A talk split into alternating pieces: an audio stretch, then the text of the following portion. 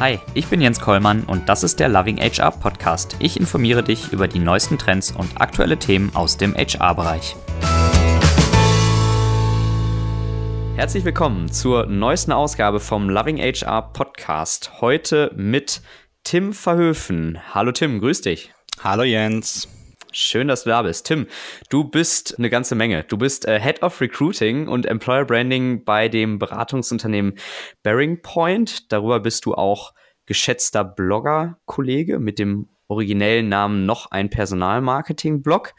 Du schreibst gerade an deinem zweiten Buch, hast du mir erzählt. Da sprechen wir vielleicht auch später noch ein bisschen drüber. Und hast darüber hinaus vor kurzem auch mit eurer neuen 360 Grad Recruiting Analytics Lösung den HR Excellence Award gewonnen. Das heißt, du hast eigentlich alles im Leben erreicht. Herzlichen Glückwunsch. Vielen Dank. Und in diesem Jahr habe ich geheiratet. Das war äh, auch noch ein nicht weniger spannendes Projekt.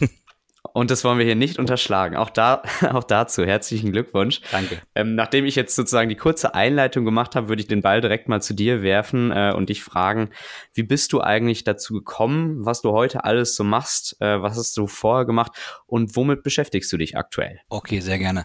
Ähm, ich bin jemand, der irgendwie nicht die Berufung immer hatte, in den HR-Bereich oder Recruiting-Bereich reinzugehen. Ich muss sogar gestehen, irgendwann im Studium hätte ich mir nie denken lassen, dass ich tatsächlich mal was äh, in der Branche anfange, weil ich immer das Bild vor Augen hatte, staubige Aktenschränke mit irgendwelchen Papierakten und alles total langweilig, bis ich dann das erste Mal während meines Studiums tatsächlich angefangen habe, ähm, dort zu arbeiten in dem Bereich. Mhm. Und dann war es anders. Und dann war es anders und dann habe ich wirklich Blut geleckt und gemerkt, jo, das Ganze ist interessant. Habe dann äh, mittlerweile schon elf Jahre lang ähm, Recruiting-Erfahrung sammeln können und irgendwann immer gemerkt, dass ein Teil meines Studiums mich doch immer verfolgt hat, und zwar das Thema Zahlen. Ich habe empirische Sozialforschung studiert, also Statistik, Statistik, Statistik, Zahlen, Zahlen, Zahlen. Klingt für manche mhm. Leute total langweilig. Ich fand das immer mega interessant.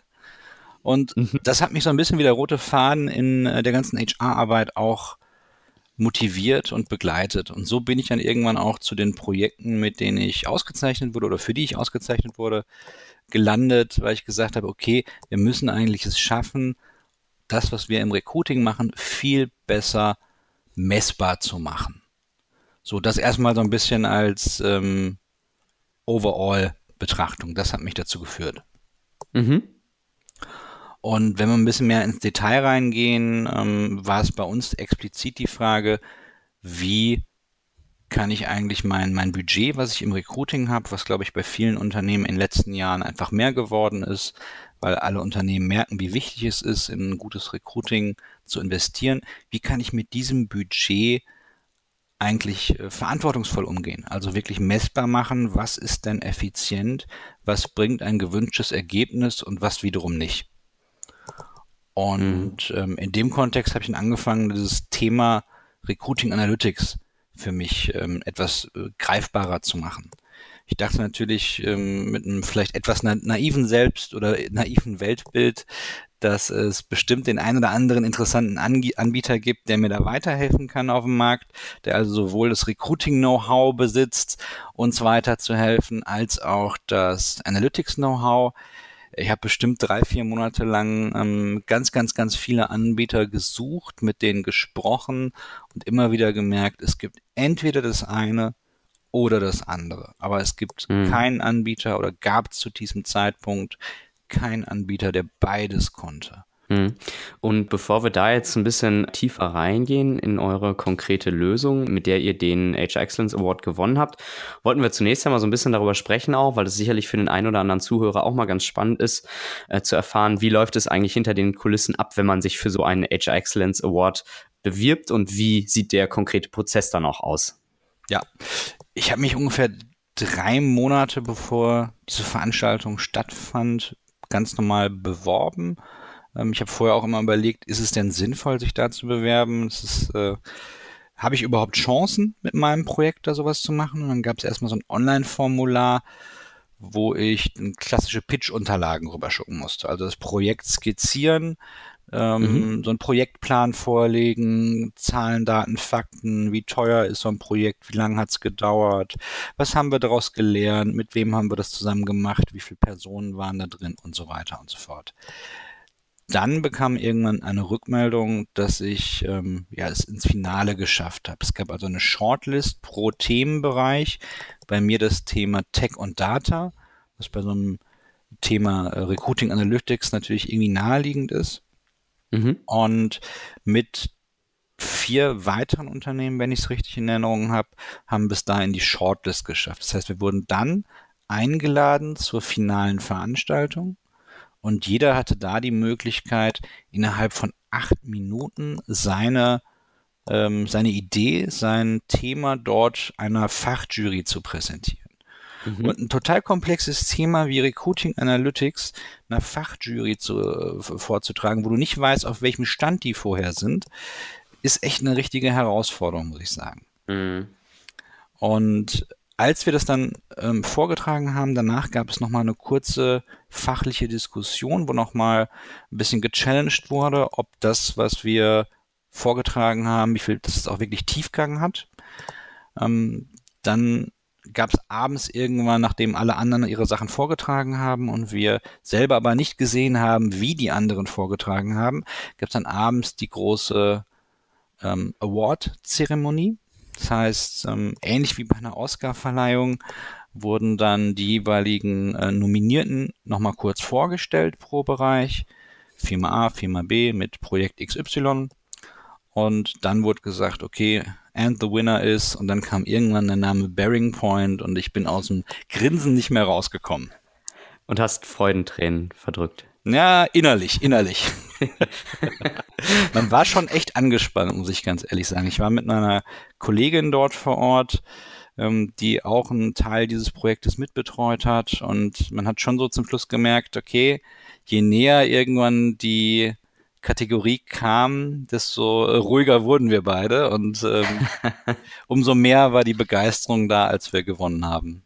Ja, das glaube ich, sehr schön. Ähm, und jetzt wollen wir natürlich hören, ähm, warum habt ihr das Ding verdient gewonnen? Was, was habt ihr euch überlegt? Was habt ihr erarbeitet in den letzten, ich weiß gar nicht, im letzten Jahr? Wie lange habt ihr überhaupt gebraucht dafür, um das sozusagen von Anfang an bis Ende auf die Beine zu stellen? Das ganze Konzept ist vor ungefähr anderthalb Jahren geboren worden ähm, mhm. als wir angefangen haben, uns mit dem Thema zu beschäftigen und einen Dienstleister gefunden haben, der uns dabei unterstützt.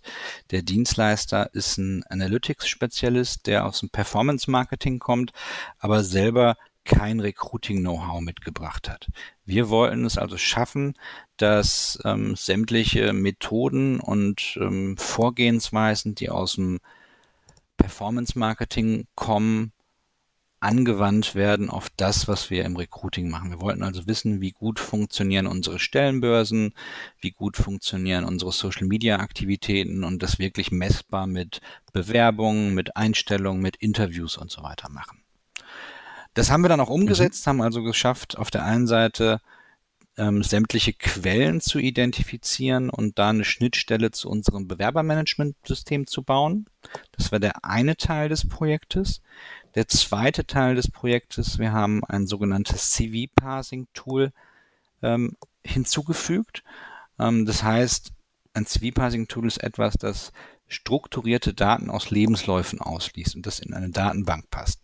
Ein Lebenslauf basiert ja auf ganz vielen einzelnen Werten mit Name, Vorname, ähm, ganz viele Stationen, Universität und so weiter, die erstmal mhm. so in mhm. diesem Lebenslauf drin sind die man aber nicht einfach rausziehen kann. Und dieses Tool hat dazu geführt, dass wir diese Daten auslesen können, um da auch nochmal zu schauen, gibt es vielleicht gewisse Merkmale, die besonders erfolgreich bei uns sind oder weniger erfolgreich. Dritter Punkt mhm. und damit letzter Punkt und dadurch wird es dann wirklich die, eine 360-Grad-Lösung. Wir haben am Ende des ganzen Prozesses für alle Bewerber, die bei uns einen direkten Kontaktpunkt hatten, also Interview, Telefon und Interview, Assessment Center etc., eine Bewerberzufriedenheitsfrage ähm, verschickt wo wir auch eine verhältnismäßig hohe Rückmeldequote haben und durch die wir extrem wertvolle Ergebnisse für uns geliefert haben. Wir haben sowohl herausfinden können, was die Gründe sind, wenn etwas gut läuft, wie zufrieden die mit einzelnen Kontaktpunkten, wie unseren Interviews sind, wie professionell wir wirken, als auch, und das ist natürlich immer extrem wichtig zu sehen, wenn sich Leute gegen uns entschieden haben im Prozess, was der mhm. Grund dafür war. Man hat ja immer was im Kopf, was man denkt, was der Grund sein könnte, aber ähm, das, was wirklich rauskam, war deutlich von dem entfernt. So, und das mhm. ist die gesamte 360-Grad-Lösung, die dazu geführt hat, dass wir A, sehr, sehr viel Kosten eingespart haben. Wir haben relativ schnell die gesamten Investitionen amortisieren können. Also da reden wir von ungefähr zwei bis drei Monaten. Da hat sich das ganze Geld schon wieder ähm, reingespielt durch Einsparungen, mhm. die wir mit Stellenbörsen machen konnten, weil wir identifizieren konnten, dass gewisse Kombinationen von Jobs und Stellenbörsen überhaupt nichts gebracht haben. So, das mal mhm. die Zusammenfassung, was unser Projekt ist. Ja, ich versuche es selber nochmal kurz zusammenzufassen, um zu schauen, ob ich es verstanden habe. Also ihr hattet quasi die, die, die Basis, in der ihr geschaut habt, äh, wie viel Geld geben wir eigentlich für welche Kanäle aus und was kommt dabei rum. Also der Blick nach außen. Dann habt ihr im zweiten Step die Lebensläufe ausgelesen, um zu schauen, gibt es bestimmte Muster bei unseren Einstellungen oder auch bei unseren Nicht-Einstellungen. Und im dritten Schritt habt ihr dann noch diese Satisfaction Survey eingebaut, dass alle Kandidaten, egal ob sie eingestellt wurden oder nicht, unter anderem Gründe für ihre Nicht-Einstellung oder Einstellung angegeben haben. Genau, so kann man es ganz gut zusammenfassen. Mhm. Und was zieht ihr jetzt für Vorteile daraus? Was könnt ihr dadurch jetzt für ähm, KPIs messen? Und ähm, du sagtest, du hast es ja gerade schon so ein bisschen angeteasert. Was habt ihr vielleicht auch für neue Erkenntnisse gewonnen, äh, zum Beispiel über Gründe für Bearing Point oder auch dagegen, die ihr vielleicht vorher ganz anders angenommen hattet? Mhm. Das ist ähm, immer so ein gewisser Prozess. Wir haben angefangen natürlich erstmal, der erste Step war, was kostet uns eigentlich eine Bewerbung pro Kanal? Und da merkt man schon, dass es einfach ein sehr, sehr großer Unterschied ist, welche Stellenbörse, welchen Social-Media-Kanal, gerade wenn ich hier im Sponsored-Bereich unterwegs bin, ähm, was am Ende des Tages überhaupt rauskommt. So der zweite Step, weil eine Bewerbung an sich sagt ja noch nichts über die Qualität des Ganzen aus. Wie viele Interviews kommen eigentlich pro Kanal zustande? Und wie teuer ist mich ist eigentlich ein Interview bei beispielsweise Stepstone im Vergleich zu einem Interview, was über Absolventa oder Indeed oder über irgendeinen anderen Kanal kommt? Dann mhm. im nächsten Schritt, weil auch das natürlich nur bis zu einem gewissen Maß ein Qualitätskriterium ist, wie viel Einstellungen kommen über sowas raus? Wie viele Angebote werden über sowas verschickt? Und dann habe ich eine echte Cost per Hire, die ich natürlich am Ende des Tages wirklich miteinander vergleichen kann. Wir haben relativ viel Volumen, was wir einstellen. Wir haben also jedes Jahr, wenn ich mir die Gesamtzahl anschaue, mehr als 500 Personen, die wir einstellen. Ähm, mhm. da kann man natürlich auch wirklich gute Rückschlüsse ziehen. Da ist also nicht das eine einzige Einstellung ein Zufallswert mit einem großen Ausschlag nach oben oder nach unten bringt. Das so auf der rein quantitativen Seite, was spannend ist. Wenn wir uns die mhm. qualitative Seite anschauen, wo gerade die Zufriedenheitsbefragung sehr wichtig ist, ähm, wir haben vorher immer gedacht, der Grund, warum Leute Vertragsangebote ablehnen, muss unbedingt daran liegen, dass die anderen einfach mehr zahlen. Es muss einen monetären Grund geben. Mhm. In unserer Befragung kam aber was anderes aus. Es kam raus, dass das Thema der Geschwindigkeit viel wichtiger ist für die Bewerber. Und wenn man sich das mhm. mal vor Augen führt, ist das natürlich ein fundamental anderer Ansatzpunkt. Wenn ich sagen würde, okay, das Thema Geld ist der Hauptpunkt, warum Leute sich nicht für uns entscheiden, wäre die Reaktion, ich pack ganz viel Geld in den Kandidatenmarkt rein. Und da reden wir natürlich, wenn wir über 500 Einstellungen oder so reden, da reden wir schnell über einen Millionenbetrag, den wir investieren. Auf der anderen mhm. Seite, wenn wir das Thema Prozessgeschwindigkeit anschauen, wäre die Vorgehensweise komplett was anderes. Das heißt, im schlimmsten Fall hätten wir Millionen ausgegeben, ohne wirklich das Problem zu bekämpfen. Ja, absolut. Das heißt, ihr konntet letztendlich jetzt schon einen riesen Mehrwert daraus ziehen und packt jetzt eure Prozesse an. Genau, wir haben auch schon ähm, darauf resultierend erste Maßnahmen getroffen, haben sehr genau immer geschaut, wie sind eigentlich einzelne Durchlaufzeiten in Bereichen, wie können wir eigentlich Prozesse verschlanken, wo ist der Prozess besonders langsam, Ähm, das sind also Punkte, die wir tatsächlich in den letzten Monaten auch schon angegangen sind und haben da in Summe auch schon geschafft, im Laufe des Jahres die Bewerberzufriedenheit zu erhöhen. Wir machen das immer im Rahmen einer Net Promoter Score Befragung. Das ist ein Zufriedenheitswert im weiteren Sinne, äh, den wir mhm. messen bei all unseren Bewerbern. Und da merkt man schon eine eindeutige Tendenz im Vergleich zu Anfang des Jahres, im Vergleich zu Ende des Jahres, der deutlich positiv ist. Okay, jetzt äh, haben wir uns angehört, äh, wie sozusagen die Lösung konkret aussieht und was ihr für Vorteile daraus zieht.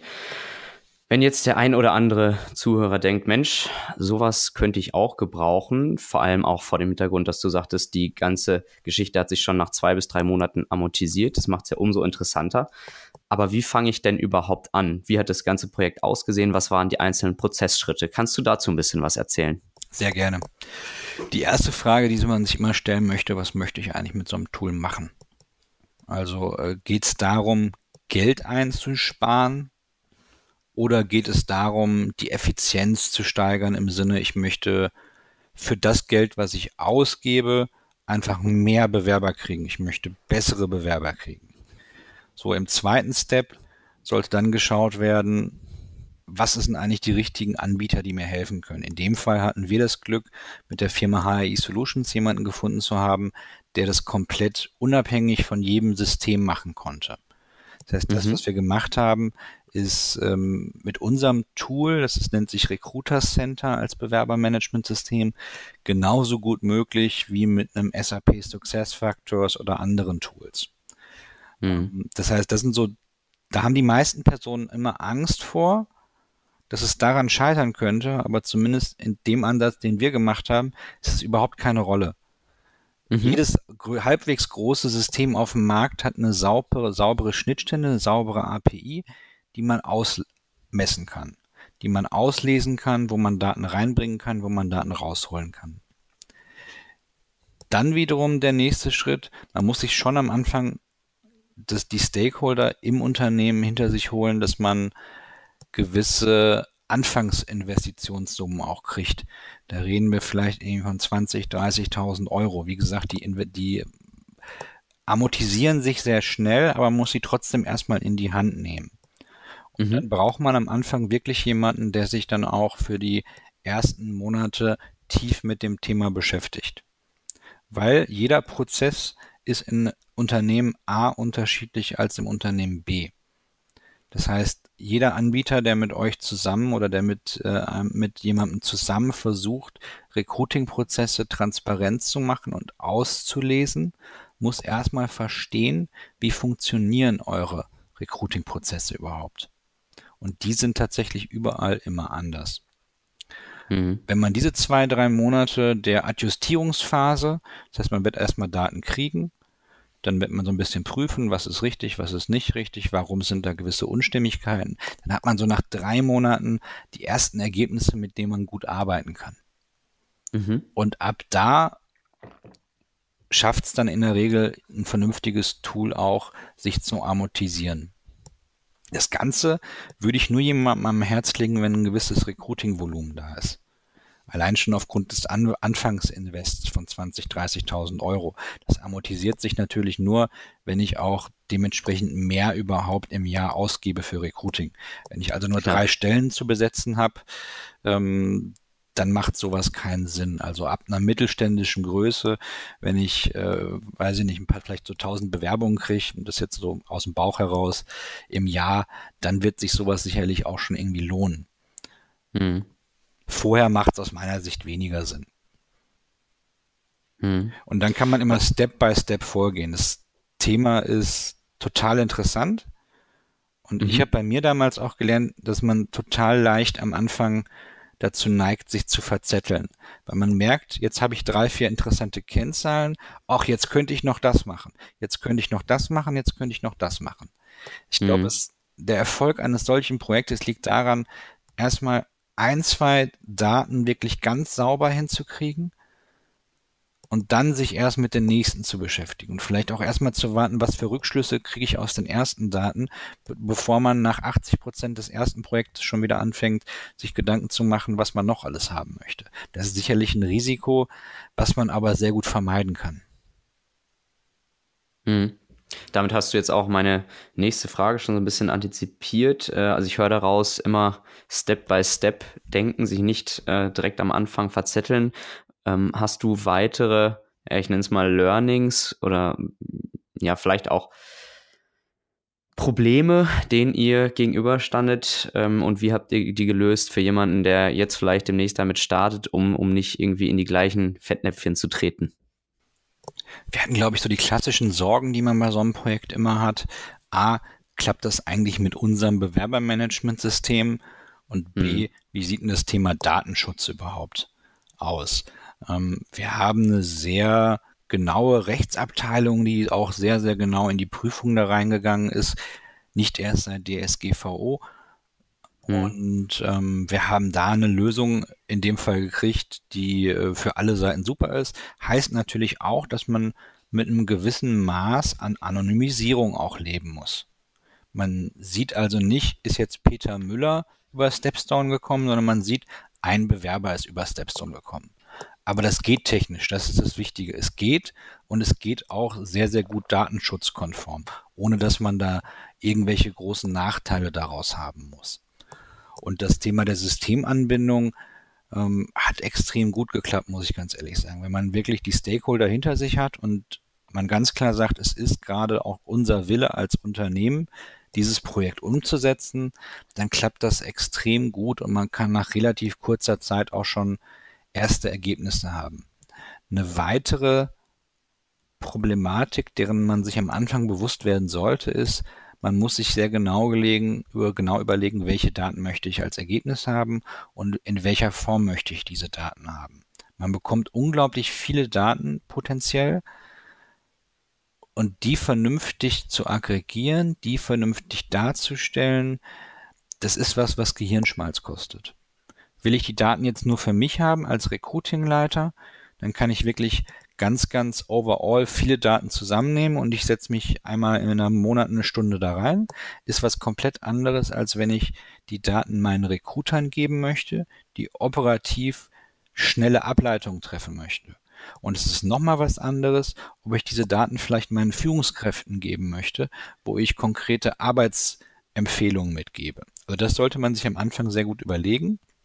Hm. Wir haben verschiedene, ich nenne es mal, Stufen. Das heißt, ich habe eine Übersicht, wo ich alle Informationen kriege. Meine einzelnen Recruiter kriegen nochmal eine spezielle Auswertung, die für ihre Bereiche auch nur relevant ist, mit so ein bisschen Querverweis. Und die Fachbereiche bei uns kriegen nochmal einzelne Auswertungen, die teilweise auch ad hoc sind. So mhm. haben wir das dann ein bisschen strukturiert, so dass wirklich auch jeder nicht an diesem, ja, eine, eine, eine Informationsüberflutung auch bekommt. Weil das war auch das Feedback, was wir bekommen haben. Ähm, am Anfang schreien alle, wir wollen mehr Informationen haben, aber sobald sie mehr Informationen haben, merkt man, okay, eigentlich wissen sie nicht genau, mit, was sie mit diesem Informationsberg machen wollen. Mhm mal so ein bisschen provokant gefragt. Jetzt das Thema ist ja generell sehr zahlen- und techniklastig. Wieso tut sich ein HRler, auch wenn er vielleicht wie du sich sehr viel mit Statistik im Studium beschäftigt hat, aber wieso tut sich ein HRler sowas freiwillig an?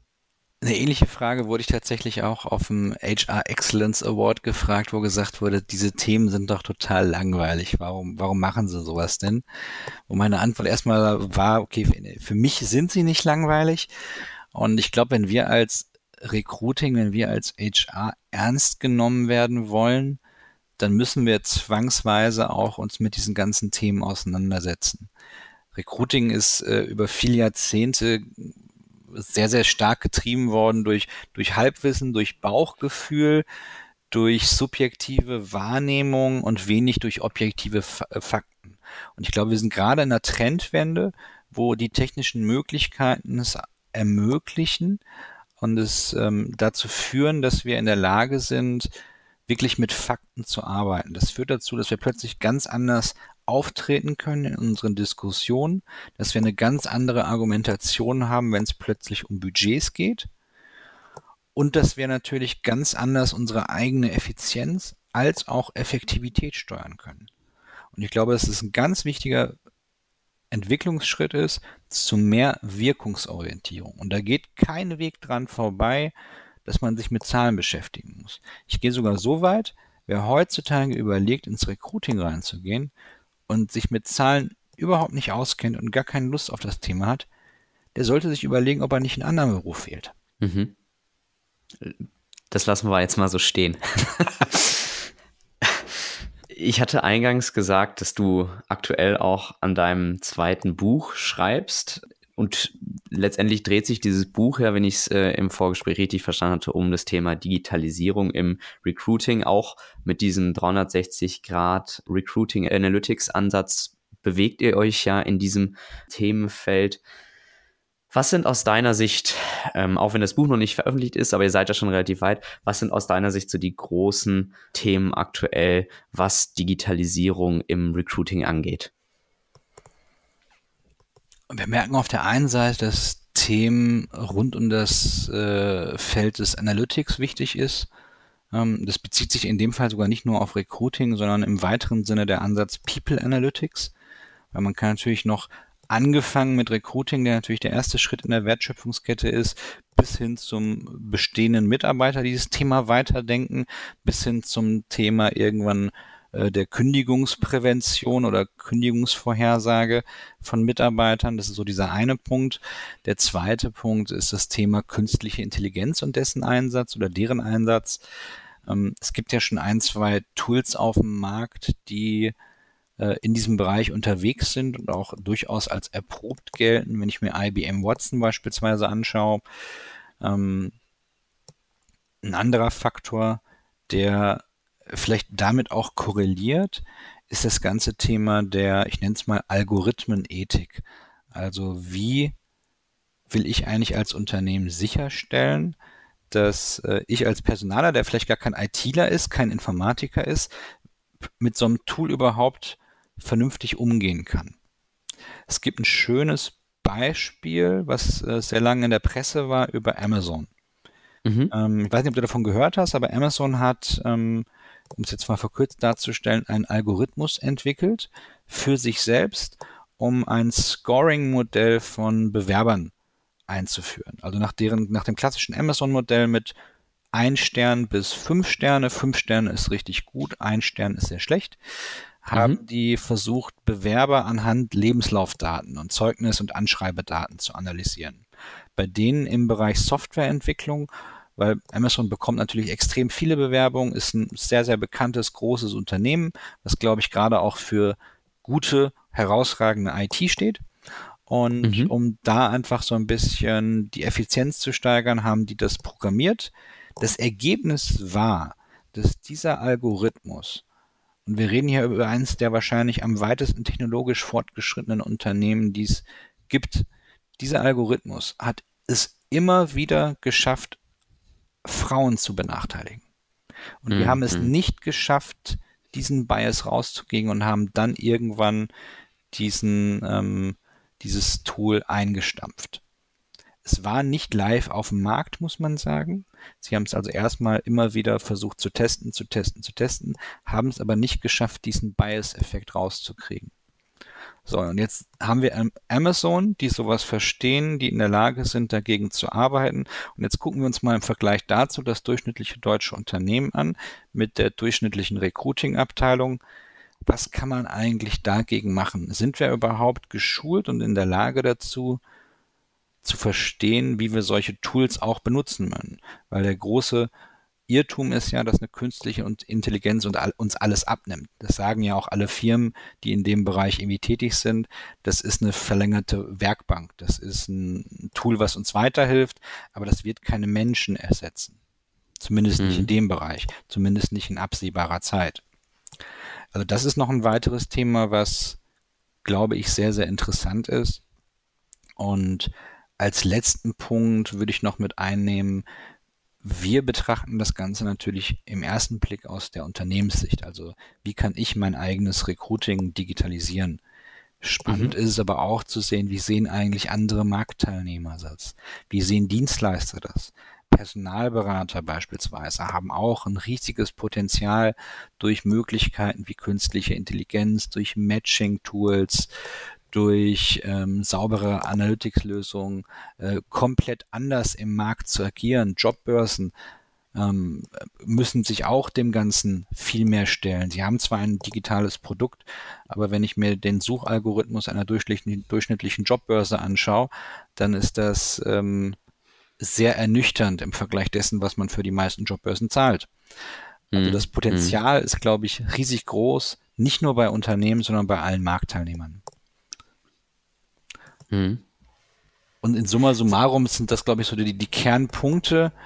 Und abgerundet wird das Ganze noch mit einem durchaus ernst gemeinten und vielleicht auch etwas konträren Artikel, der darum geht, wir dürfen bei dem Ganzen auch nicht das Thema Mensch vergessen. Am Ende des Tages rekrutieren wir Menschen, wir selber sind Menschen und wir wollen gucken, ob Menschen zusammenpassen. Wir dürfen nicht den fatalen Fehler machen, das komplett an Algorithmen, an Bots, an Maschinen zu übergeben. Ja, Absolut. Vielleicht äh, ein kurzer Hinweis für die Zuhörer, wo du gerade von den Themen KI und Analytics insbesondere gesprochen hast. Da gibt es auch ganz spannende Folgen zu. Einmal mit dem Sven Semet zum Thema KI, dann aber auch mit dem Professor Ingo Weller und Dr. Daniel Mühlbauer zu den Themen äh, People Analytics. Ähm, das kurz off-topic. Und jetzt noch eine abschließende Frage an dich, lieber Tim. Ein Ausblick in die Zukunft. Ähm, seid ihr ja, mit dem, mit dem neuen 360-Grad äh, Recruiting Analytics Ansatz schon am Ende der Reise oder was ist deine Zukunftsvision für euer Recruiting? Die nächsten Schritte, die aus meiner Sicht folgerichtig dabei sind, ist das Thema Automatisierung. Also wir sind jetzt sehr, sehr gut dabei zu messen und mhm. noch händisch Ableitungen zu treffen. Wir gucken, wie gut die Ableitungen immer funktionieren und wenn wir da gewisse Regeln jetzt standardisieren, ist der nächste Schritt automatisch, dass wir sagen, okay, das müssen wir gar nicht mehr händisch messen oder händisch äh, interpretieren, sondern wenn gewisse Schwellwerte erreicht werden, soll automatisch das und das passieren. Gerade im Recruiting-Bereich gibt es immer mehr Trends, dass ähm, auch Stellenbörsen und andere Anbieter performancebasiert arbeiten. Ich nehme mal ein Beispiel Indeed. Die haben ein sogenanntes Cost-per-Click-Verfahren. Ich zahle also nicht pro Monat etwas, sondern letzten Endes gebe ich einen, äh, einen Wert ab und sage, ähm, der nächste Klick, der draufkommt, wird äh, für 2 Euro, 1 Euro, 20 Cent, wie auch immer versteigert. Und wenn ich also kurzfristig mehr Bewerbungen brauche, wäre ja ein logischer Schritt zu sagen, okay, ich gehe jetzt hier einfach mal 10% höher und gewinne die nächsten Beat-Verfahren und kriege mehr Bewerber. Oder mehr Klicks erstmal. Mhm. Das ist, glaube ich, so der nächste Schritt, der kommen wird, wo es mit der Deutschen Bahn, die auch ähm, bei dem Award waren, auch schon mal einen ähnlichen Ansatz gibt, den die gemacht haben, die also auch schon so eine Teilautomatisierung bei sich eingeführt haben und ich glaube, dass eigentlich so der nächste logische Schritt ist. Wenn man das geschafft hat, kann man sich irgendwann mal über das Thema Einbindung von künstlicher Intelligenz unterhalten. Aber ich glaube, es ist wichtig, erstmal die Basisarbeit sauber hinzukriegen, die zu verstehen, um dann zu gucken, was kann ich eigentlich mit einer KI irgendwann erreichen. Ja, ich äh, nehme an, du spielst bei der Bahnlösung auch die Lösung äh, unter anderem von Bastian Lehmkuhl an. Ja, exakt. Ach, tolle Überleitung. Auch äh, mit dem gibt es einen Podcast, also auch da gerne reinhören. Vielen Dank dafür, Tim. Ähm, kann ich auch nur empfehlen, kann ich wirklich nur empfehlen. Ist ein äh, ganz, ganz toller Mensch auch, der wirklich auch zu den Leuten innerhalb des ähm, Recruiting-Umfeldes gehört, der wirklich kompetent ist. In dem ja. Segment. Kann ich nur bestätigen. Ich denke, damit sind wir am Ende, lieber Tim. Herzlichen Dank für die spannenden Einblicke. Ich glaube, du konntest dem einen oder anderen Zuhörer mit Sicherheit einen Mehrwert bieten. Ich nehme auch an, dass das, was ihr umgesetzt habt, in naher Zukunft für sehr, sehr viele Unternehmen relevant werden wird. Ja, denke ich auch. Und auch dir vielen lieben Dank für die Möglichkeit. Und ähm, wenn andere Personen noch Interesse haben, mehr darüber zu erfahren, kontaktiert mich sehr, sehr gerne auf Xing oder LinkedIn. Ich bin immer für jeden Erfahrungsaustausch dankbar. Kann ich nur bestätigen, du bist gut auffindbar im Netz. Herzlichen Dank, Tim. Alles Gute, mach's gut. Vielen lieben Dank. Ciao. Ciao. Das war's für diese Woche mit dem Loving HR Podcast. Wenn dir der Podcast gefallen hat, freue ich mich sehr über eine 5-Sterne-Bewertung. Ich freue mich aber auch ansonsten über Feedback, Kommentare, Fragen und Anregungen. Gerne eine Mail an jens.kollmann at lovinghr.de. Folge mir gerne auf gängigen Social Media Kanälen wie beispielsweise Facebook, Twitter, LinkedIn und Xing. Schau auf meiner Website vorbei unter lovinghr.de oder abonniere meinen Newsletter und WhatsApp-Service. Alle Links sind auch nochmal in den Shownotes hinterlegt. Vielen Dank fürs Zuhören und bis zum nächsten Mal beim Loving HR Podcast.